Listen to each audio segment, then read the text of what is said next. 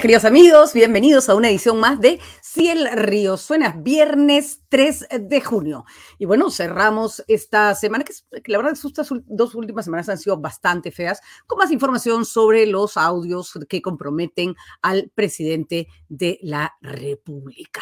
Claramente estamos en una situación crítica, todavía no sabemos si el fiscal va a poder seguir eh, realizando su investigación. Sabemos que ya se hizo el pedido de nulidad que, que largamente discutimos acá con el abogado del presidente Castillo, pero más allá de que la investigación siga adelante, que es muy necesario, realmente lo que tenemos es un presidente que ya no se sostiene por razones morales, que no, no tienen nunca no hablemos de capacidades. Si alguna vez tuvo calma para gobernar, ahora no la va a tener porque está este, absolutamente cercado por las investigaciones y por un entorno que hay que decirlo, absolutamente corrupto, que todos los días salta por aquí y por allá. El problema es que tenemos un país eh, con más de 30 millones de personas que dependen eh, de una u otra manera de la eficiencia de la administración pública. No vivimos pues en una anarquía, ni vivimos en, una, en un una sociedad donde todo esté privatizado, ¿no?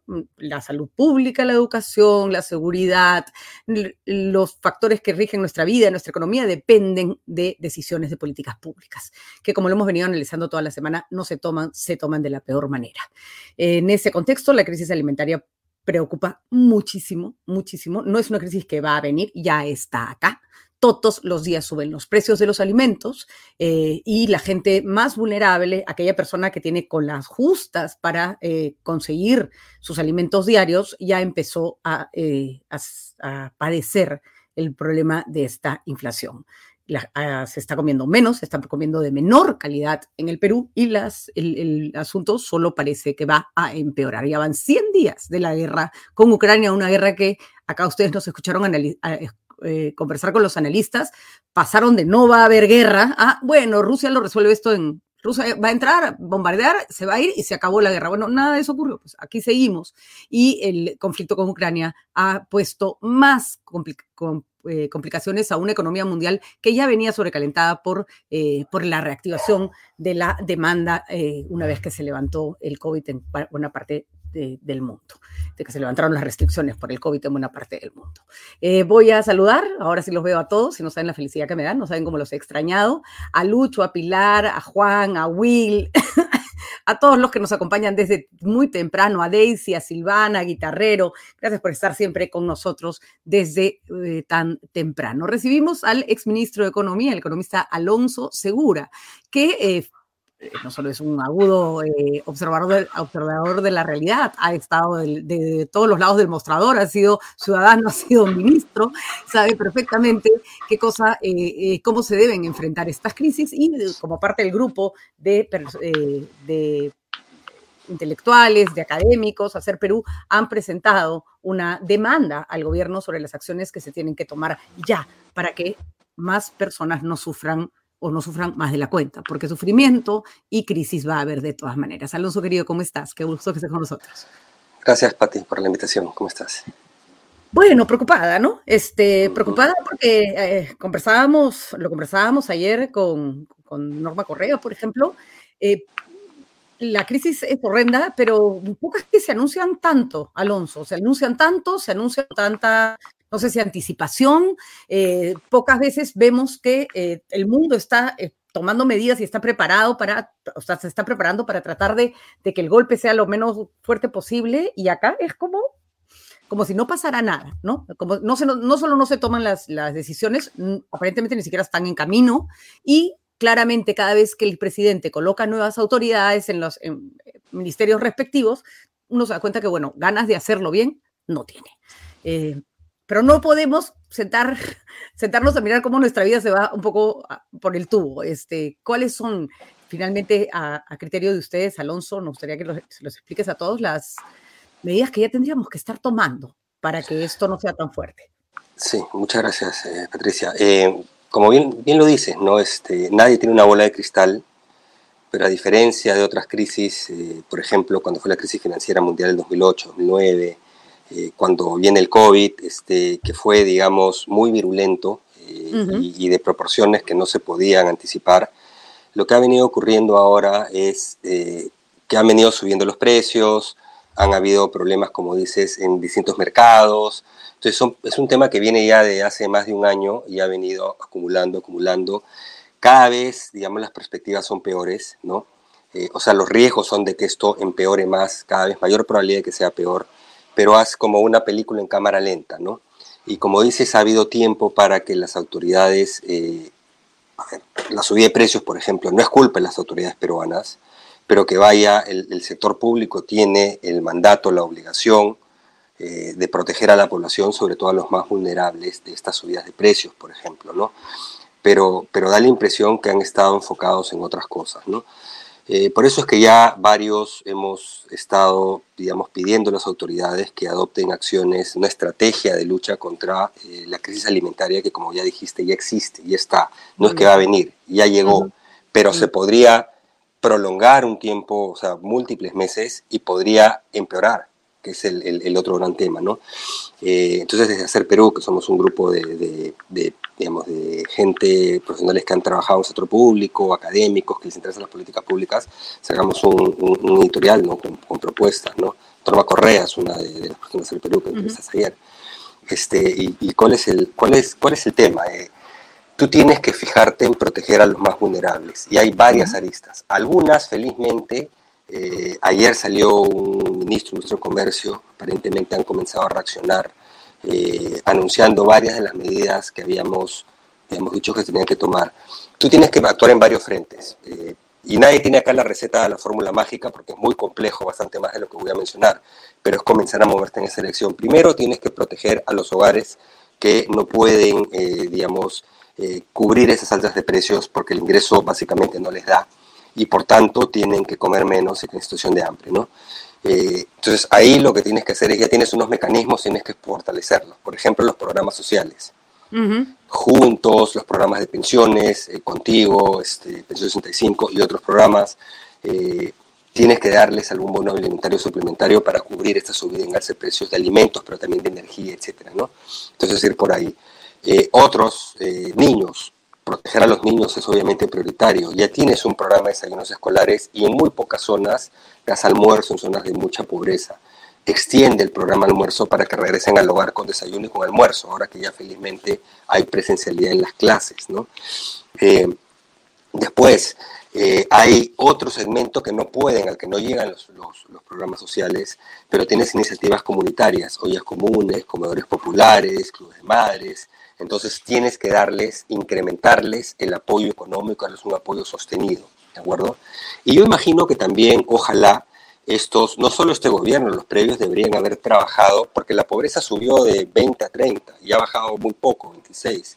Eh, hay nuevos pobres y sobre todo hay nuevos pobres urbanos en ciudades donde hay menos cobertura de programas sociales. Yo supongo que han venido a trabajar en el sistema de información de focalización de hogares para identificar estos nuevos pobres y eh, cruzar información con otras bases de datos que tiene el Estado y el sector privado. Digo, espero, deseo, no tengo muchas esperanzas, ¿no? Para poder identificar cómo llegas a esos otros hogares. O sea, la solución no es reparte bonos universales, bonos Yanapay, porque va a llegar a gente que no lo necesita con muchísimas filtraciones y tienes que prepararte porque esto podría ser una media maratón, no es que los precios bajan en dos meses. Entonces tienes que concentrar tus recursos en los más necesitados. Esa es parte uno. Parte dos es producción agraria de pequeños productores. Fertilizantes están por las nubes, los precios se han triplicado. Entonces, no pueden cubrir. Primero era precios, ya venía antes de la guerra, se había duplicado, ahora se triplicaron, ¿no? pero ahora también es abastecimiento, porque hay restricciones, porque entre Rusia, Ucrania Bielorrusia producen, exportan un tercio de la producción mundial y otros países exportadores están restringiendo, como India, sus exportaciones para proteger sus mercados. Entonces vas a tener menos disponibilidad. Entonces tienes que asegurar abastecimiento y que puedan cubrirlo, cubrir la diferencia contra lo que era precio precrisis, digamos, ¿no? Pero ahí también hay todo un tema logístico complejo, de consigue los fertilizantes, eh, monte el sistema de distribución, identifica a quiénes se los vas a dar, etcétera. No es sencillo. El gobierno ya había anunciado hace un par de semanas una partida para esto, recién está licitando y ayer anunciaron que van a incrementarlo porque te habíamos dicho esto es insuficiente, es muy poco para lo que tienes que cubrir. Entonces, ahí es una segunda lista. ¿Qué pasa si no lo haces? Si no lo haces, no van a fertilizar los campos. Los más chiquitos no fertilizan, los más grandes se pueden encargar por sí mismos. El problema es el grupo que está ahí, digamos, entre pequeños y medianos, ¿no? Y que abastecen más del 50%, entre el 57 y el 60% de lo que comemos los peruanos es producido localmente, por si acaso. Entonces, ¿qué va a pasar? Vas a tener pobreza en campo porque van a tener menos rendimiento de sus cultivos. Pero además vas a tener desabastecimiento en, en, ciudades y va a subir el precio de los alimentos en unos meses cuando coseches, digamos, inicios del próximo año, etcétera, una nueva subida de precios, ¿no? Por eso es tan importante mantener la productividad de los campos con los fertilizantes, ¿no? Segundo elemento, ¿no? Ahí hay un tema complicado, Alonso, porque esa es una medida que no puede esperar. Si tú no compras la. porque se te pasa la, la, época de siembra y, se, y no, no, es que tú tiras la semilla en cualquier momento y crece la planta, ¿no? Así no es. la, agricultura tiene sus, sus, estaciones muy marcadas. Y están contra el reloj porque ya entras, depende de la región, del cultivo, pero estás ya, ya cerquita de las ventanas de siembra, ¿no? Entonces es, es, es urgente. Por eso algunos desde el año pasado estábamos diciendo tienen que apoyar con fertilizantes, tienen que hacer algún programa, tienen que trabajar en eso y bueno, ahora ya los, ya los, ya los llamados son así con carácter de, extrema urgencia porque por meses el gobierno estaba básicamente en modo muy pasivo, ¿no? El tercer elemento, sí, Estas iniciativas del presidente que se van a estos... Este, bueno, ¿no? Que lleva, que efectivamente lleva guano de las islas. Yo digo, bueno, si eso hubiera sido la solución a nuestros problemas hace años que nos dedicaríamos a repartir eso y lo estaríamos comprando en mercado internacional. No, es, no se abona cualquier cosa con, con cualquier producto tampoco. Los abonos tienen además, y los fertilizantes y los insecticidas tienen usos muy específicos, ¿no? No siempre es reemplazable por cualquier cosa, ¿no? No es reemplazable, tienen mucho menos potencia en términos del rol de fertilización, muchísimo menos potencia y para ciertos productos o cultivos no sirven. Eh, y además no tenemos la escala, o sea, ni siquiera mm. tenemos la escala, o sea, mm. entonces, pero, pero es un ejemplo, un buen ejemplo que dice de que el gobierno Estado, justamente porque tiene gente que no tiene las competencias para los cargos que ocupan y son clientelistas en términos de sus propuestas, eh, se han, han, estado distraídos y tratando de distraer a la gente con este tipo de sinsentidos que no van a funcionar y que sabíamos todos que nunca, nunca iban a funcionar, en lugar de trabajar en lo que este, debían haber hecho. Si el gobierno se hubiera movido hace seis meses en adquisición de fertilizantes, eh, identificar eh, eh, de dónde traerlos, quiénes debían ser los beneficiarios, a, qué precio dárselos el programa, para, porque tampoco lo tienes que regalar necesariamente, tienes que básicamente decir si te costaba 100 y ahora te cuesta 300, ok, yo te cubro 200, ¿no? Porque también no puedes ir a un, un esquema en que regalo todo, ¿no? Este, pero eso han dejado que pasen meses de meses y no hacen nada. De hecho, lo que señalamos lo señalamos para la campaña previa, para la cosecha previa, no algunos. Estamos tratando, han subido mucho, tienen que ponerse. Claro, ahora es mucho más grave el problema, ¿no? Pero bueno. Después hay otros elementos. Un tercer elemento es que en realidad es, es casi, casi como, no sé, este, pedirle peras ya no al olmo, sino, no sé, pedirle peras a, no sé, a un, a un palto, ¿ok? Este, eh, que es la mejor manera y sostenible de ayudar a que la gente pueda cubrir la canasta alimentaria es que tenga oportunidades laborales y que los ingresos se recuperen, porque siguen por debajo de los niveles prepandemia. Ojo, en términos nominales, están todavía más o menos 8% en términos nominales en promedio en el Perú por debajo del 2019, y la inflación acumulada es más de 10 en ese periodo. Entonces, en realidad estás hablando de que el poder de compra de esos hogares ha caído 20%, han perdido una quinta parte de su ingreso. Entonces, ¿cómo lo cubren? Los hogares más pobres del Perú, el último quintil, 50% de su ingreso va a alimentos. O sea, ¿cómo? por eso es que tienen que, como dices, comer menos, comer elementos más nutritivos porque son más baratos y eso lleva a anemia, desnutrición, etcétera, etcétera. ¿no?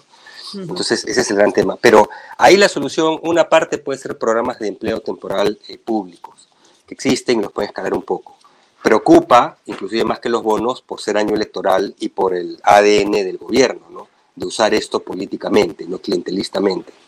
Pero en realidad la solución acá es, que no va a ocurrir, sería un giro de 180 grados del gobierno en términos de políticas, mensajes, etcétera, para generar, digamos, inversión privada, generación de puestos de trabajo, recuperación de ingresos. Mira, con los, el escenario externo complica en algunos frentes, pero es muy benigno para el Perú todavía, por lo menos en otros. Los precios de materias primas el año pasado fueron récord histórico, básicamente, el mayor precio en 50 años y todavía siguen niveles muy altos. Eso te genera un impulso, un viento de cola fuerte a la economía, te genera además eh, mayor recaudación, etcétera, en momentos cuando hemos tenido estas condiciones de precios externos tan buenas, de minerales, digo, no de precios de alimentos, eh, la economía peruana ha crecido al 6, 7, 8%. Y ahora estamos cruzando los dedos para ver si llegamos a 3. ¿Por qué ocurre eso? Por toda la incertidumbre, temores, inestabilidad que está generando el gobierno, sus bancadas en el Congreso, el clima político. Entonces, si tú dieras un poco más de estabilidad, abandonaras mensajes pero eso de quiero asamblea constituyente y salen con con nombramientos de gente pues, que no tiene ningún tipo de competencia y con agendas políticas. Ayer nacionalicemos las bambas, un congresista de la bancada, o sea, cosas que no tienen ningún sentido. Si tú logras generar un poquito de tranquilidad, deja nomás que operen estos mecanismos, esos canales de transmisión de externos mientras funcionen, mientras estén ahí, ¿no? Entonces, pero eso lo, lo entiende el presidente, el partido de, de, gobierno, no les interesa, al contrario, creo, creería que les interesa inestabilidad, caos, descontento social, pobreza, hambre, para sus agendas políticas, decir, cambiemos todo, etcétera, etcétera. ¿no? Pero hay que decirlo, están costándole a los peruanos empleos e ingresos, masivamente. ¿no? Creo que hay una, falta de comprensión eh, grande, Alonso, de lo que significa una crisis alimentaria. Eh, y te lo digo por la cantidad de cosas que uno va escuchando y, eh, incluso los chicos que están poniendo acá comentarios, en, eh, que me parece muy bien, que, además eh, pongan sus ideas, pero da cuenta de, la, falta de comprensión de lo que significa que no va a haber que comer. Por ejemplo, una, una típica de, no entender cómo funciona el asunto es reparto guano. Ya, ya sabemos que el guano no sirve, que eso es un chiste, es una, ¿no? La otra es comamos lo que producimos.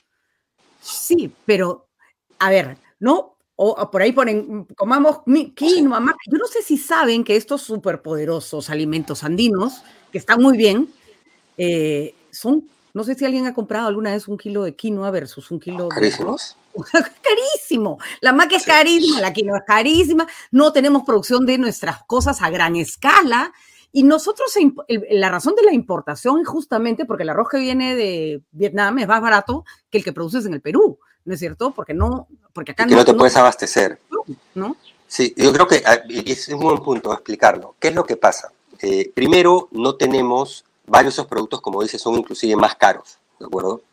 Eh, pero en otros productos que consumimos una parte producida localmente, otra parte importada, no tenemos la capacidad de poder abastecer al mercado peruano. Entonces, en, en la situación donde estás, ¿qué es lo que podría pasar? Si no fertilizas los campos, vamos a agarrar un producto que todos comemos, papa, por ejemplo. Recuerdo que sí produces papa. Pero entonces, ¿qué pasa si al no fertilizar la producción de los agricultores pequeños, eh, medianos de papa, eh, en vez de un campo a producir lo que fuera 100, produce 80? ¿De acuerdo? Para esos productores lo que va a pasar es que van a tener un problema de ingresos y de capacidad, van a caer en pobreza también, o van a afectar sus ingresos. ¿Por qué? Porque tienen menos producción que vender. Y ojo, ellos también compran alimentos en mercado porque venden la papa y compran cebolla, otras cosas que han subido de precio también. Entonces tienen menos ingreso y enfrentan la subida de precios, ¿de acuerdo? Entonces tienes pobreza en campo. Pero cuando llegas al mercado, a Lima, a Lima, a las ciudades, en general a todo el Perú, los mercados mayoristas dicen, bueno, hay menos cantidad de papa, entonces ahora la papa la vendo más cara, pues, por centro oferta y demanda, y se acabó. Y entonces eh, el resto de peruanos, digamos, encuentran que la papa está mucho más cara si es que no hay desabastecimiento. Al final puede haber situación que no solo sube precios, sino hay quienes no acceden porque no encuentran. ¿De acuerdo? Y ahora, estos hogares más pobres del Perú, eh, que ya vamos a hablar de, básicamente, ahorita pobres es uno de cada cuatro, pero vulnerabilidad que está afectado probablemente le puedas agregar cuatro de cada diez, eh, no les alcanza el ingreso, porque hay hogares que no tenían capacidad de ahorro antes de esto. Y si su ingreso cae y le pones inflación, ojo, la inflación a nivel nacional es casi 9% ahorita, ¿de acuerdo? Pero eh, en los conos urbanos se miden 20 ciudades, en, casi todos ellos es ya más de 10, ¿ok? Pero si miramos con lupa adentro, el componente alimentos y bebidas ha subido 15. Entonces, ¿cómo haces cuando el ingreso promedio nacional está pues 7, 8% por debajo de, lo que era prepandemia en soles, en soles corrientes, y los alimentos han subido 15 este año más lo que subió el año pasado, digamos, ya, pero digamos 15. Tienes una subida de 20, 25 en el componente alimentos de tu presupuesto. Tú y yo lo podemos enfrentar, ¿por qué? porque representa un porcentaje más pequeñito y tenemos capacidad de ahorro. Podemos ir ahorro menos o saco de algún lado mis ahorros. Pero hay un porcentaje de los peruanos que vive el día a día y que no puede cubrir esto. No tiene de dónde, no tiene cómo sustituir con otros bienes la canasta. Entonces lo que hace dice, bueno, como menos o realmente me voy a alimentos que no son nutritivos, ¿no? Entonces eso es una crisis alimentaria. No accedo o no lo puedo pagar o ambos. Y eso ocurre, crisis, cuando tienes un segmento importante de la población. Esta crisis es global. O sea, esta crisis, ha hecho la FAO, podría llevar a situación de hambre a 250 millones de personas más de las que ya había. De las que ya tienen, de las que ya viven. Y en el Perú podrías hablar también de, digamos, entre muchos cientos de miles y millones de peruanos que pasen por lo mismo. Entonces, por eso es que hay que actuar, por eso es que había que actuar antes. Ahora, aparentemente esperemos, ayer hubo anuncios del gobierno de que van a actuar en los frentes que te menciono. En el último básicamente no, ¿no? Porque decir, o sea, han salido con estas, es cierto, no el gobierno, pero el gobierno nacionalicemos esto, ¿no? Disculpen la palabra, pero la verdad es que sí. Este, ahora, pero hay otro par de frentes importantes. Uno logístico. En el gobierno, como comprenderás, mira, cualquier gobierno enfrentar esto sería complicadísimo.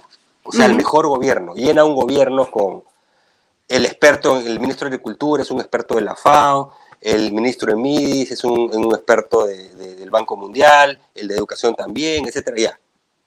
Perfecto. Sería complicadísimo. Con el equipo gubernamental que tienes, es, es no sé cómo llamarlo ya, ¿ok? Este, mira el ministro de Agricultura que tienes sobre el ministro de Agricultura previo en una crisis alimentaria. O sea, es una es, es negligente de parte del presidente lo que está haciendo, ¿no? Pero digamos, eh, el último reducto de, eh, aunque está más débil que antes, pero de, de, responsabilidad, de competencia, es el MEF. Entonces tienes que empoderar como presidente, tienes la obligación de empoderar al MEF y no hacer que el resto de sectores, pues, le, con opinión en contra, le pasen por encima. Y tienes que ponerlo a liderar esta iniciativa para que articulen los otros sectores. Y si el MEF le dice, ese sector no está caminando, hay que hacer ABC cambios, hacer los cambios. O sea, tienen que moverse muy rápido. Mm. El único posible director de orquesta dentro del gobierno en este momento es el MEF. Es el único, ¿de acuerdo? Entonces, otro elemento de la estrategia. No es que dices, MEF, solo dale plata, dale plata al MIDIS, dale plata a Midagri. Si tú le das plata, esa plata, quién sabe en qué va a terminar, pero te aseguro que no va a terminar. terminar Entonces, necesitas articular gestión pública, estrategia, etcétera, políticas públicas, y es el único que puede realmente hacerlo. Y lo cuarto es, lo quinto es, ojo, no vamos a empeñar las joyas de la abuela tampoco, porque no es necesario. Ha crecido muchísimo el gasto público a raíz de la pandemia y el gobierno que siguen dando o sea, partidas de gasto que son muy poco eficientes, eficaces y necesarias. Tiene que haber resignaciones presupuestales. Ayer salía en gestión, creo, 19 mil millones de soles de subejecución de inversión pública. O sea, hay sectores que tienen ingentes cantidades de plata porque el presupuesto ha crecido enormemente en los últimos años, enormemente, y se gasta muy mal. Entonces, lo que tienen que hacer también es reorientar partidas, decirle, tú acá no vas a gastar, viene la plata para acá, tú acá esto que quieres gastar no es una prioridad, adiós, y vamos a destinarlo a esta lucha contra la crisis alimentaria, ¿no? Que es lo otro que se requiere, pero también requiere empoderamiento presidencial para que el MEF pueda decir, te quito, te quito, te quito, te quito, y va para acá. Y a ti te doy, te doy, te doy, porque es para estos fines, ¿no? Entonces, esos son los elementos principales de una estrategia. Que hay que, que, hay que, que, hay que este, impulsar. Este, me congeló Alonso, tenemos algún problema con la, con la transmisión de Alonso, eh, Fati. Parece que Alonso tiene algún problema con su internet. Vamos a ver si lo recuperamos, pero está clarísima cuáles son los planteamientos. Creo que acá, en general, eh, gracias Alonso, no nos hemos podido despedir, parece que se, cortó el Internet, pero justo Alonso había terminado de explicarnos cuáles son las medidas que hay que tomar, incidir en programas sociales, asegurar que la población vulnerable eh, reciba alimentación, ampliar, por ejemplo, el desayuno, almuerzo escolar en todos los colegios eh, del Perú, incluso los colegios podrían ser lugar donde se pueden acercar personas con vulnerabilidad para, para, para recibir alimentos al día adultos mayores, gente, gente en extrema pobreza, y hacer toda esta eh, reasignación de recursos para que sea el MEF el que pueda liderar una campaña que vaya a paliar el altísimo precio de los alimentos. Yo, de verdad, chicos, los leo, yo creo que la agricultura de autoconsumo debe ser promovida, promovida incluso en las ciudades, que las personas deberían saber en, sus jardines, macetas, lo que sea, poder producir algunos alimentos saludables, pero créanme, eso no resuelve nada. Eso sirve para que yo tenga pues un tomate lindo que salió de mi jardín, pero eso, imagínense que todos los tomates, papas, arberjas que tienen que producir en macetas para comer todos los días, señor, estamos hablando de comer todos los días, todos los días, ¿no? Entonces, no, pues, no, no, no es, no es este, yo, yo me compro un pollo, ya, pues te compras una gallina, la pones en tu casa para que te dé huevos todos los días, de acuerdo. Para comenzar, si hay cuatro en tu casa, tienes cuatro gallinas, porque la gallina por un huevo diario, entonces cuatro gallinas, bestial. Compré cuatro gallinas, ojo, soy pobre extremo. ¿Con qué alimento la gallina? Porque si no lo doy de comer, no me voy a poner ni, medio huevo. ¿Qué le doy de comer? Ah, me gasto la poca plata que tengo, que ya no tengo, en alimento para pollos, que por cierto va a estar carísimo, porque también subió, ¿no es cierto? No, por ahí no van las soluciones. Este, el hambre no es una, eh, a estos niveles, en estas magnitudes, no se puede resolver como lo estamos planteando. Em, y, no, no, no, podemos esperar ese tipo de soluciones. Necesitamos un, este, un Estado eficiente que sea capaz de promover políticas públicas que resuelvan el tema a gran escala. Este, y Silvana, yo celebro enormemente tu, capacidad para, para producir tus propios alimentos, pero créeme, así, así esa fuera la solución. Esa solución implica un trabajo a largo plazo, que cuando termines de, implementar ese tipo de cosas, el hambre ya se va a haber ido. Y como hemos escuchado ustedes, Alonso Segura, el hambre ya está acá. La crisis del hambre ya está acá, ¿no? Ya está acá. Y no la vamos a resolver románticamente, disculpen, no la vamos a resolver románticamente. Alonso, ahí. Sí, parece que se, se cayó el, el wifi, pero en fin, ya, esas cosas pasan. este, entonces, ese, ese, es el gran problema, y como bien dices, te estaba escuchando, eh, trigo, maíz, eh, que somos importadores, es imposible que lo produzcamos, han subido muy fuerte también. Así es. Entonces, eh, entonces hay ciertas cosas que tampoco puedes sustituir. Entonces, lo, o sea, nuevamente, el rol de las políticas públicas de un gobierno es en una situación de este tipo, como cuando hay una crisis sanitaria, como cuando hay un fenómeno del niño, es salir y proteger con bienes y servicios públicos a los más vulnerables, a los afectados, ¿de acuerdo? O sea, no es que se le está pidiendo que haga algo que no debe hacer, es obligación hacerlo, ¿de acuerdo? Y no lo han estado haciendo, no han estado enfocados en eso porque tienen otro tipo de agendas. Y ahora es cuando ves, normalmente lo ves en cámara lenta, pero en una situación, cuando tienes una situación de crisis, es cuando se hacen más palpables las deficiencias y decisiones cuando son erradas. Y acá es cuando se hace más visible que tienes un equipo de gobierno que es básicamente, eh, no tiene ningún tipo de competencia, más allá de si hay corruptos y una serie de cosas que es evidente que hay muchísimo por ahí, pero que no tienen ninguna competencia, no están preparados para los cargos, no tienen ningún expertise. Se hace mucho más visible porque necesitas pensar fuera de la caja, necesitas diseñar políticas mucho más complejas, muchísimo más, este, no sé cómo llamarlo, sutiles, específicas, nuevas, novedosas, y necesitas actuar rápido. necesitas saber. Entonces, no es que tú vas a ir a la escuelita para aprender cómo se hace esto. ¿no? Entonces, y eso es responsabilidad del presidente, que tiene un equipo de gobierno que, que, que digamos, este, tú ahorita necesitas jugar, no tengo ya la Champions, y has, has, puesto un equipo que está para, para Liga Distrital. ¿no? Este, y antes de repente no tenías el equipo de la Champions, pero tenías un equipo que podía jugar en primera, ¿no? Y ahora Liga Distrital, y así tienes que enfrentar, pues entonces estás complicado. Estás complicado. Eh, de acuerdo, me, me, gustan las, las, opiniones de las personas en el sentido de que hay, hay un montón de salidas creativas. Yo particularmente creo que sí, y los programas de huertos que se han hecho en muchos países donde hay escasez de alimentos funcionan, pero eso, eso no, no, lo va a resolver el problema. De, no escala, no tiene escala no tiene escala. Y yo sí creo, Alonso, que esta crisis podría ser la oportunidad para reforzar, por ejemplo, nuestra producción en agricultura, ¿no es cierto? Y eh, eh, reconocer que la agricultura le da muchísimo trabajo al Perú y que los países protegen sus agriculturas justamente para tener qué cosa consumir de su propia, cuando hay problemas globales y que no solo la gente se va a morir de hambre, sino que una vez más perderemos grandes oportunidades de fortalecer aspectos de nuestra economía que son importantes, ¿no? Exacto, y eso es algo que también se alertó y se comenzó a trabajar, que era todo esto que habíamos lanzado, que la iniciativa fue del gobierno del presidente Humala, pero ese diversificación productivo, desarrollo productivo, que tiene todos estos componentes que también que va al agro, todo el despliegue de centros de innovación tecnológica que hizo el gobierno, sacó a las personas que estaban en el Centro de Innovación Tecnológica que tienen CITES que apoyan agro, ¿no? Este, y ha puesto a una persona que no tiene ninguna competencia para el puesto, ¿no? La nueva persona está trabajando en una multilateral ahorita, ¿no? En el mes siguiente ya va a una multilateral, ¿no? Para que veas el, cambio, ¿no?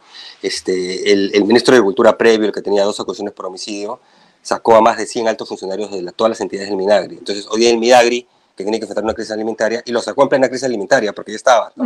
este, eh, entonces ahora tienes un Minagri entre múltiples dependencias, y dependencias que, que, tienen que luchar directamente, programas que tienen que luchar contra esto, pues tienes gente que no sabe absolutamente nada, ¿no? Y el nuevo ministro que nombra, pues ya, ya has visto todo lo que ha salido, ¿no? Que es un, o sea, o sea, entonces, de nuevo, eh, es terrible eh, eh, lo que está, lo que la, es innecesario lo que por lo que van a pasar muchos peruanos y es lamentable por las decisiones del gobierno y particularmente el presidente que van a asumir a mucha gente en pobreza que no tendría por qué hacerlo si es que tuviéramos un gobierno mínimamente funcional. ¿no?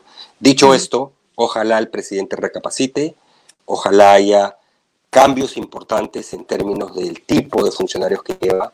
Tipo, digo, por tipo, no quiero ser tipo, me refiero a que tengan competencias para el puesto, que tengan experiencia en los cargos que ocupan y que no tengan un prontuario, sino tengan pues un CV eh, respetable, ¿no? A eso me refiero con tipo, por si acaso, ¿no?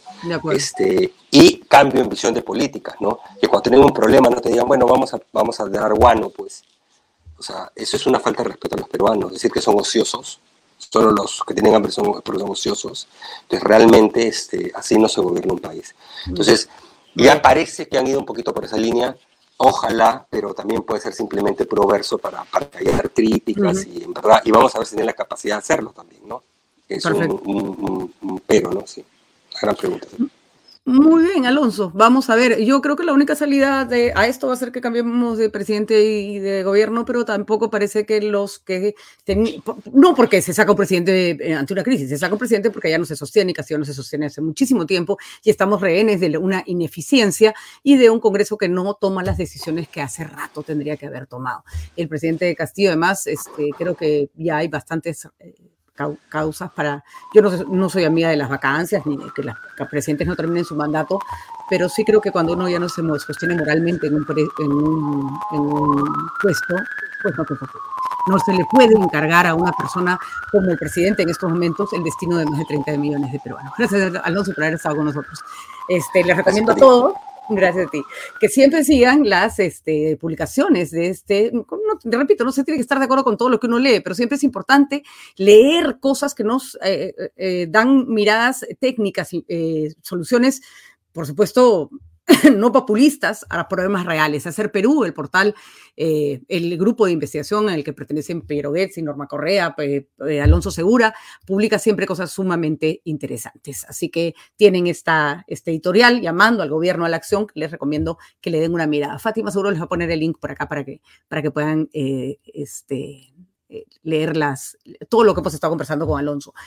un libro de Martín Caparrós, periodista muy, muy, muy bueno, se llama El hambre. Absolutamente recomendado. Recorre el hambre en, por supuesto, zonas de África, de Asia, donde hay situaciones de, pobreza extrema, pero también en lugares como Estados Unidos, España, para que entiendan de qué estamos hablando cuando hablamos de personas a las que no les alcanza para llevar alimentos a su mesa. Eh, sumamente interesante, una crónica periodística súper bien documentada, recomendadísima también. Paula Tabara con nosotros para analizar la política o lo que queda de ella en estos días. Paula, querida, ¿cómo estás? Hola, Pati, ¿qué tal? Qué bueno verte mejor. Mejor, sí, por lo menos ya puedo eh, hablar un, minutos más largos sin toser como una loca. y ya, ya, tengo voz, ya tengo voz. Eh, yo mejor, el país no. no, el país por el mismo camino, lamentablemente. Este, terrible lo que hemos escuchado el, fin de semana. Yo debo confesar que estoy realmente pasmada con la cantidad de denuncias serísimas que salen una tras otra, cada vez más documentadas. Tenemos un fiscal de la Nación investigando un presidente en funciones por delitos de función, además, este, o comprometidos con la función pública. Y hay, se, se arma con un alborotillo dos días ¿no? Y después otra vez, la vida continúa, ¿no? La, vida continúa así de mal como, como ha, estado. Em, ya no creo, ya creo que ni siquiera estamos en el lugar para preguntarnos si debería haber una transición, o sea, si debería irse Castilla, Castillo. Yo creo que en una situación normal ya no sería presidente de la República, eh, una situación en la que funcionan los, los mecanismos de control porque un presidente no puede ejercer la función que está ejerciendo si está siendo investigado por, por casos de corrupción. Así que, Paula, explícame, ahora sí, si nos vamos a quedar así para siempre, o, qué, ¿Qué, qué, ves en, tu bola de, cristal. Uy, no, la bola de cristal del politólogo siempre sale, al, al final sale al revés. Este, no, pero lo que sí veo es claramente un conjunto de actores, lo hemos dicho varias veces, ¿no? Más centrados en su supervivencia que en realmente eh, gestionar mejor la crisis del país, ¿no? Lo digo por ambos lados. Entonces, claro, el presidente, o sea, estamos recibiendo esta cantidad de denuncias gravísimas que podrían sustentar mejor una, un intento de salida ansia, adelanto de elecciones, proceso judicial, el que quieran emplear los abogados, que ahí para ello, para ello eso, eh, para eso ellos son los que tienen el hilo exacto de cuál de las, de, las causales, digamos, o de, los mundos hay que tener en cuenta para poder llevar adelante un procedimiento como ese.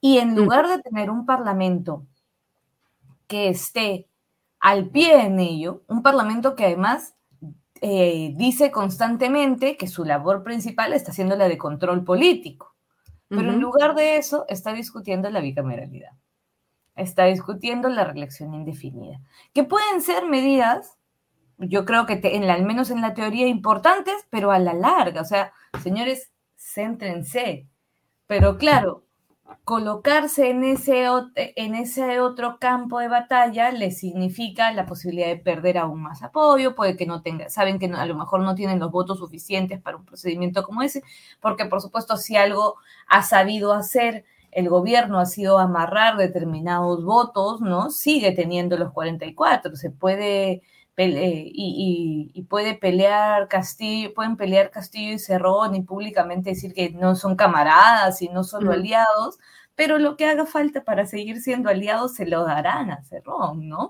Entonces, creo que al saber que esa es una lucha estéril, entre comillas, por decirlo de alguna manera, el Parlamento ha decidido que no la da, porque no le interesamos tanto como quiere hacer creer, ¿no? probablemente sea por el lado de la justicia eh, donde veamos más avance y en algún momento una cosa que se haga pues esté imposible ya de sostener.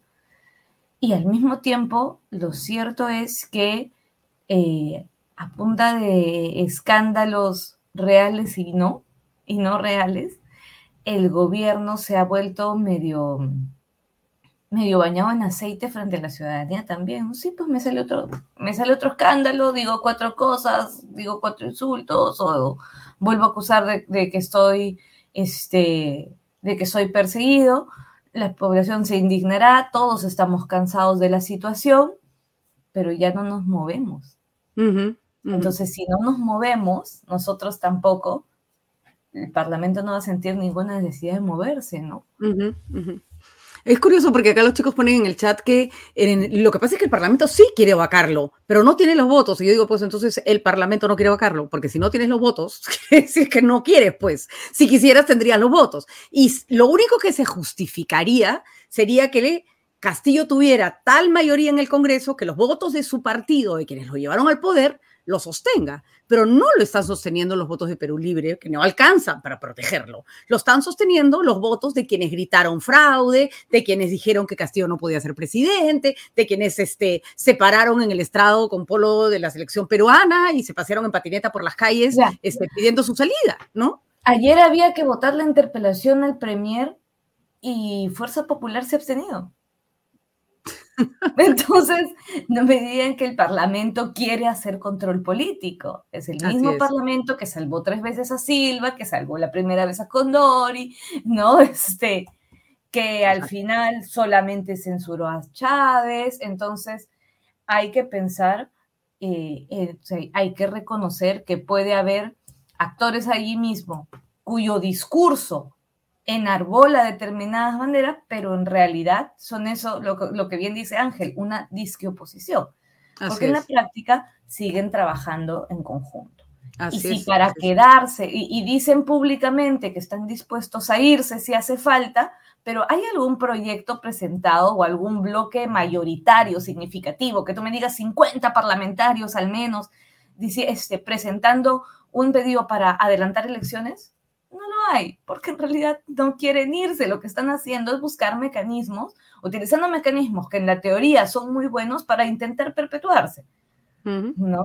Entonces, y, claro, para perpetuarse tienen que dejar a Castillo ahí, lo van a hacer. Lo van a hacer. Y la señora Chirinos puede gritar todo lo que quiera y puede seguir amarrándose y desamarrándose zapatillas y saliendo en portadas de revistas muy elegantes como la gran defensora de los intereses del Perú, pero no es capaz ni siquiera de jalar a su propia bancada. Este, ¿no? Eh, es más, yo ya ni siquiera estoy tan segura que ella quiere que se vea Castillo. Le sirve mucho Castillo, ah, ¿no? Yo creo que es su, personaje político. Así ella sabe que al final, este, a lo mejor no va a, no va a lograr nada, pero, perdonen la expresión, ¿alguien sabría quién es Patricia Chirino si no fuese por la cantidad de insultos que genera por minuto en sus intervenciones? Exactamente. ¿Alguien sabe qué más hace Chirinos en el Parlamento? ¿En qué comisiones está? ¿Qué proyectos de ley ha presentado? ¿Cuánto control y, representación por la gente del Callao está llevando a cabo? No, este. No. Y es más, yo el otro día miraba y decía, el Fujimorismo puede votar siempre consistentemente por la censura, porque sabe que, o sea, eh, acá sí estoy especulando. De pronto, si, si, sus votos fueran dirimentes, de pronto su comportamiento sería otro. Pero como sabe que no, no cambia nada que voten a favor de algo para lo que no hay votos, entonces pueden ser consistentes. Pero al Fujimorismo, o sea, Keiko le falta tiempo para reconstruirse y el Fujimorismo le conviene que este gobierno continúe y que siga siendo un desastre para después presentarse como ya ven, hubieran votado por nosotros, nosotros lo hubiéramos hecho mejor. Y, y, hay mucha gente que está, incluso los que gritan que quieren que salga Castillo, les conviene que Castillo se quede un tiempo más para que sus figuras emerjan en medio de toda esta desgracia, ¿no? Sí, por supuesto. Al final es, o sea, hay batallas de corto plazo y batallas de largo plazo. Batallas de corto plazo, todavía no queda claro que, todo, que toda esa oposición vaya a respaldar a Mari Carmen Alba a la, reelección del Congreso. Porque si logran sacar a Dina Boluarte, la presidencia del Congreso se vuelve todavía más apetecible porque viene con el plus de poder llevarte en algún momento la banda presidencial, ¿no? Y luego, en el largo plazo, efectivamente, cómo construyo las figuras para las siguientes elecciones, cómo garantizo que mis cuadros, no me gusta usar esta expresión tan política con actores tan poco políticos, pero digamos, este, cómo garantizo que mis figuras, que mis liderazgos se muestren, cómo termino de completar esa, esa pelea este, al interior de la derecha por quién va a liderar, incluso para una parte del centro, no sé si la izquierda es más chiquita en este parlamento, ¿no? Pero incluso dentro de, la, de las, de, las facciones erronistas, pues también ellos tienen que pensar cómo se van a articular si quieren después este, poder seguir continuando con una vida política a largo plazo para sus respectivas organizaciones, ¿no? Entonces, incluso para quienes saben que al final de este, de este parlamento no volverán a aparecer, cada mes de vida es un mes más de sueldo y de capital político para postular luego algún otro cargo público o quedar pues ahí como gestor, como, este, como asesor. este, este discurso, quieren echarle la culpa a la derecha. Bueno, para comenzar, no estamos hablando de derechas e izquierdas, estamos hablando de mm, los partidos que se presentaron ante la población como eh, partidos que no creían que Castillo debía ser presidente primero por un fraude y que llegaron al... Y la gente dijo, de, ya, no, no hay fraude, si es que el señor finalmente hace algo que no debe, se sale de los límites de la democracia, bueno, hay mecanismos para que el Congreso ejerza sus mecanismos de control. Particularmente no podía Castillo siempre me pareció una pésima idea, tampoco podía Keiko, o sea, disculpen, hay, personas que creemos pues que no, que no hay alternativas, que no votamos, ya, que decimos que decían los demás, porque a mí, la verdad, ninguna de estas alternativas me parece la mejor. Hay gente que prefiere uno o el otro, cada uno es libre de votar por quien quiera, finalmente. Que Castillo lo está haciendo pésimo, no lo tenemos ni que explicar, ¿no? No tenemos ni que explicar. O sea, ¿qué quieren? Que todo el mundo sabe que Castillo lo está haciendo pésimo, todo el mundo. Que no tiene ya ninguna credencial para seguir gobernando, lo sabemos de sobra, de sobra. Pero no solo se eligió un presidente, se eligió un presidente y se eligió un congreso. Y ese congreso se presentó ante la población y ha construido o construyó una parte de su caudal político sobre la base de yo voy a cuidar la democracia, voy a cuidar al pueblo de este señor. Sí, Castillo está haciendo aquello que sabe hacer, todo mal. El Congreso está engañando a la gente que los puso ahí en su cara todos los días, todos los días. Porque además, o sea, cuando eh, lo que hay que tener claro es que si alguien está haciendo todo mal, las salidas a la crisis no van a salir de allí. Así es, así es. Las soluciones no van a estar ahí. Entonces, le echan de todo la culpa. No, no, no, un ratito. Tenemos clarísimo todo lo que está haciendo mal el gobierno, pero no le vamos a pedir a ellos, o sea, vamos a pedir que, que tengan un acto y, renuncien, que presenten el proyecto, que mañana cambie. Ya nos dimos cuenta, o sea, ya quedó clarísimo, ¿no? Ves tras vez, tras vez, tras vez, que de allí cosas mejores no van a salir. ¿No? Ni guías de decir esta crisis ha llegado al punto de que yo no van a salir. No Entonces hay que buscar las soluciones por otro lado.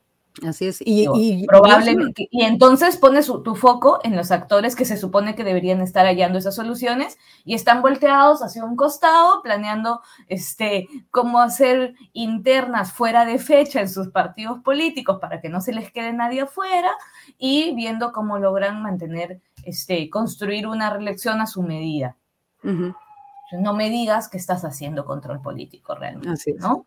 y votando contra, las interpelaciones y así, o sea, entonces, miro más allá, puedo mirar a la justicia, pero hay que recordar que los procesos de justicia toman tiempo, más aún en nuestro país, con, la, con la debilidad institucional con la que te ha quedado también en justicia. Entonces, e incluso si pasan por justicia, tendrá que pasar en un momento por el Parlamento. Si queremos mirar soluciones, sentimos, lo que hay que mirar es ahí esos actores. Y, no les, y tampoco le vas a pedir a, los actores cercanos al gobierno allí que sean los que reaccionan. Cada uno de ellos tiene una agenda.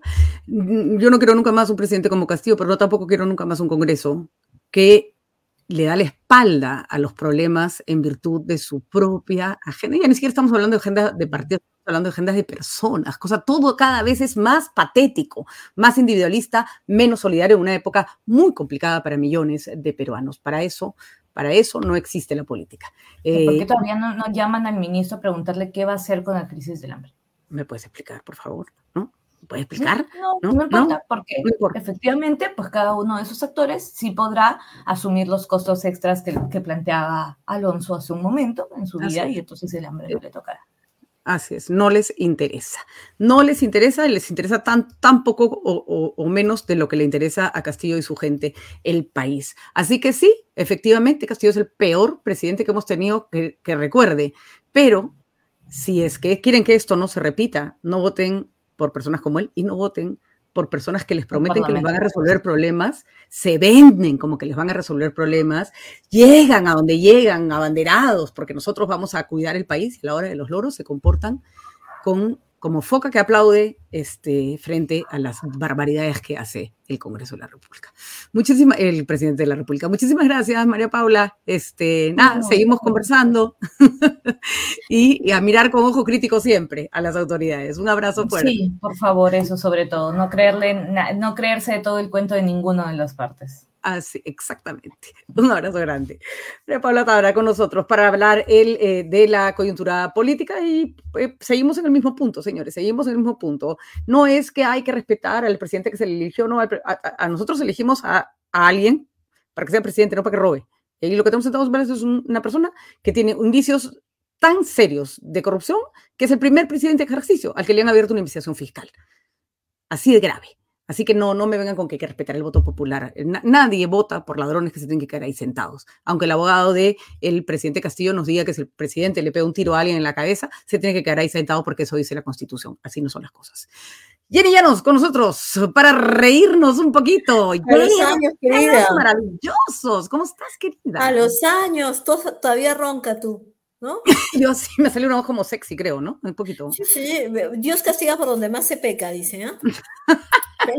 me decía, me decía la Pau hace el otro día que iba a pasar de esta voz sexy al gallo Claudio, que esa es el siguiente, la siguiente etapa en la recuperación. Esperemos que no, esperemos que no. ¿Cómo Oye, mes, mes, del orgullo gay, así que estaremos fastidiando todo el, todo el mes con el tema, que es muy importante, aunque no, a mucha gente no les guste. Y, y, sobre todo gracias al entusiasmo de las marcas, porque desde el primero de junio todas las marcas se han puesto su banderita gay. Y bueno, pues hasta los Teletubes, mira, los Teletubes, la cuenta oficial, acaba de sacar un, un tweet eh, apoyando al colectivo LGTBI, pero bueno, ah, sabemos que las marcas hacen esto eh, cada vez que hay algo que festejar, no, no les creemos, nos quieren vender cosas, así que, eh, ¿no? Muy bien, pero hay que tener también una mirada crítica, ¿no? También. Que ponga su ah. banderita, ah, no pasa nada. Pero ya hay algunos que se pasan de descarados. O sea, la FIFA acaba de poner su logo también de LGTBI en, la, en Twitter, el logo con la banderita arcoíris. La Suiza que está organizando el Mundial de Fútbol en Qatar, donde em, la homosexualidad es ilegal. O sea, así está la FIFA ahorita en Twitter. No, pues, porque además Jenny, o sea, yo no espero que la, que la, eh, FIFA sea absolutamente gay friendly, no, tampoco. Pero digamos, un mínimo que te tienes que poner como que requisito es no hacer ninguna competencia en un país donde un gay no pueda ir a, ver un partido, ¿no? O sea, claro, o sea y, si, si, aplicara la, la Sharia, la ley eh, del país más estricta, podrías incluso ser condenados a pena de muerte. No hay casos, pero podría darse. Entonces, es como, no sé si te acuerdas cuando Maradona lo hicieron este, liderar una campaña contra las drogas, que salía con su polito, no a las drogas, Maradona, o sea, esa es la misma de, la FIFA ahorita, todo, todo así de contradictorio. Está el pobre Diego con su, con su no a las drogas. El Diego. No, drugs. Francamente. Bueno, y para festejar salió, el, mes del orgullo salió de Goberti del closet oficialmente, bueno, ella era un ¿no? secreto a voces, lo sabíamos todo el mundo, pero ha sido la oportunidad también para em, que, ver cómo se transformó físicamente y bueno, reconocer que Diego es como el carbono 14, ¿no? O sea, porque las que estábamos templadas de Diego ya tenemos 50 por lo menos. Por lo menos, la prueba de y lo, que se, además que han propuesto ahora en Twitter eh, eh, que haga la biografía, la, el biopic de Sagasti y que luego lo personifique Diego Berti, que mira. Perfecto, le cae perfecto. A mí, ¿sabes qué me, me, ha ocurrido con el tema de Diego Berti? Sí. Pensé que, qué dura su vida. Porque muy duro, Jenny, porque cuando Diego eh, tiene esta relación con Jaime y era claramente gay, primero no, no, pues no vivíamos en un mundo en que ser gay era chévere o podía ser aceptado. Segundo era galán de telenovelas y existía esta idea de que si digo que soy gay, entonces las chicas ya no se van a morir por mí, entonces no me van a contratar para ninguna telenovela más. Sí. Eh, me ha parecido que hemos asistido a alguien como que ha vivido como cuando estás con el sostén muy apretado toda tu vida, ¿no? Toda su vida, con faja, con, con, corset. Ahora, En, es, es, un personaje público y lo hemos visto y lo acompañamos, pero hay un huevo de personas que viven así todavía. Así es. Así es, muchísimas. y, y, ya es absurdo y es injusto y es muy cruel. Así que si podemos ayudar a alguien a, y acompañarlo en buena hora, ¿no?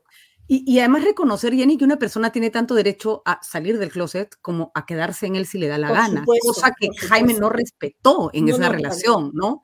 Y... Además, Jaime no tenía ninguna intención de reivindicar el colectivo, solamente quería fastidiar, estaba despechado y listo, ¿no? Simplemente, o sea, no había ninguna filantropía en su acoso a Diego Berti.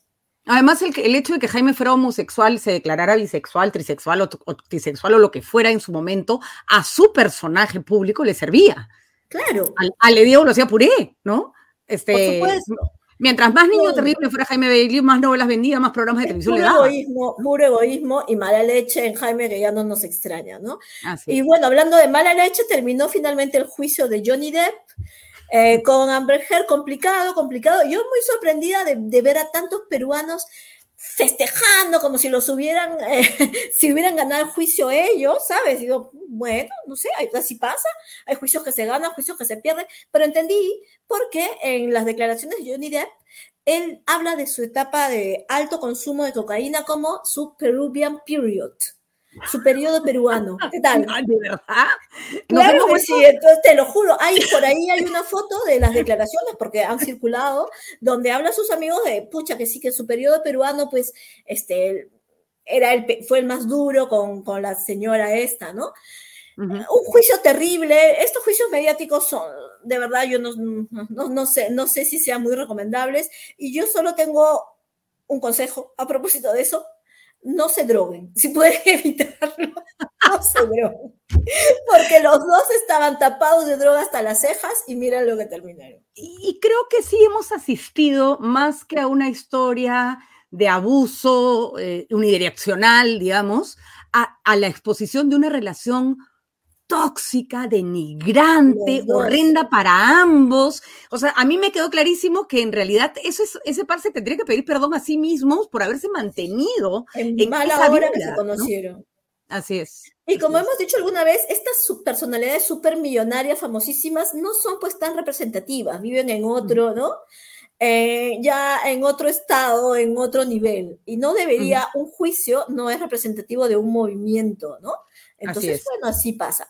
Eh, terminar con Piqué, que le sacó la vuelta a Shakira. Shakira se separó de Piqué.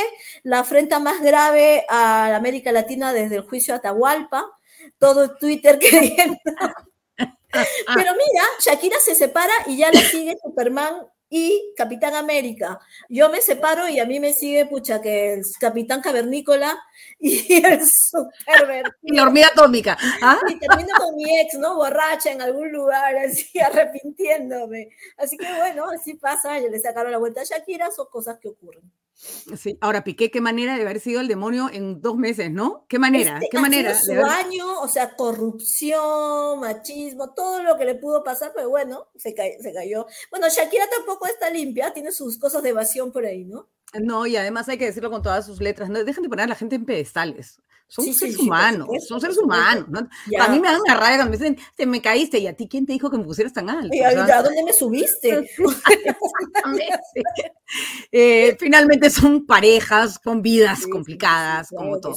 Ahora, yo sí quiero acá hacer una, una, darme un segundo, el hecho de que haya mujeres que existió toda la vida, que que, o malinterpretan o inventan o se sienten víctimas cuando en realidad forman parte de una relación tóxica circular, etcétera, no quiere decir que el abuso contra las mujeres no sea una realidad, que existe y que va a continuar. Y esto no invalida ninguna declaración. Y van a seguir apareciendo eh, eh, denuncias falsas, por supuesto que sí, toda la vida ha habido denuncias falsas. En como en todos los delitos.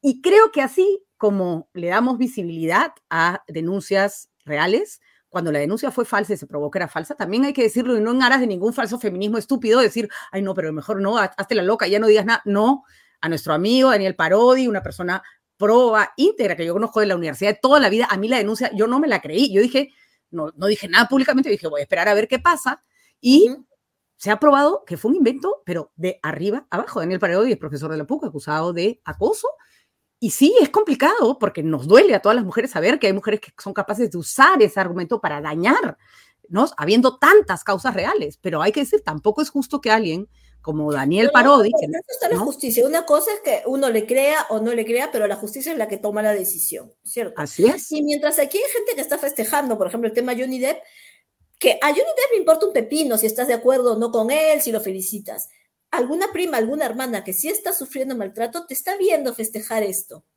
Y tal vez esté diciendo, bueno, no puedo contar con él, ¿no? Así es. No puedo contar con esta persona. Así que, a ver, a ver si, no, si miramos a nuestro nivel.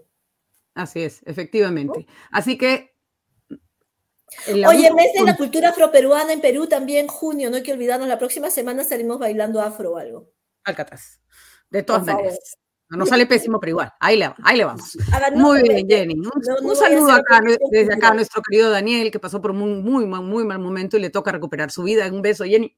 Este, Daniel es además columnista de Sudaca, escribe columnas magníficas, historiador, es un analista político interesante. Y acá yo soy de las personas que me escucharán decir con, en voz alta cuando alguien fue este, acusado injustamente no me voy a quedar callada en aras de una lucha que va a continuar, pero no va a continuar apañando denuncias falsas. Hay demasiadas denuncias verdaderas que tienen que prestárseles atención y hay que separarlas de quienes usan una tragedia para las mujeres eh, como una venganza a veces política, a veces personal. Eso no. Y por favor, lo que hemos visto de Johnny Depp y su exmujer ha sido una cosa espantosa. Sálganse de relaciones tóxicas, porque al final ya no se sabe ni quién hizo daño a quién y todo termina siendo espantoso. Salgan de ahí. Salgan de ahí porque, su, porque se revientan la vida a ustedes y se la revientan a todos los que están a su alrededor. Muchísimas gracias por habernos acompañado. Que tengan ustedes un lindísimo fin de semana y seguimos como siempre en sudaca.p. Nos, nos pueden ver a través de todas nuestras redes sociales. Un abrazo.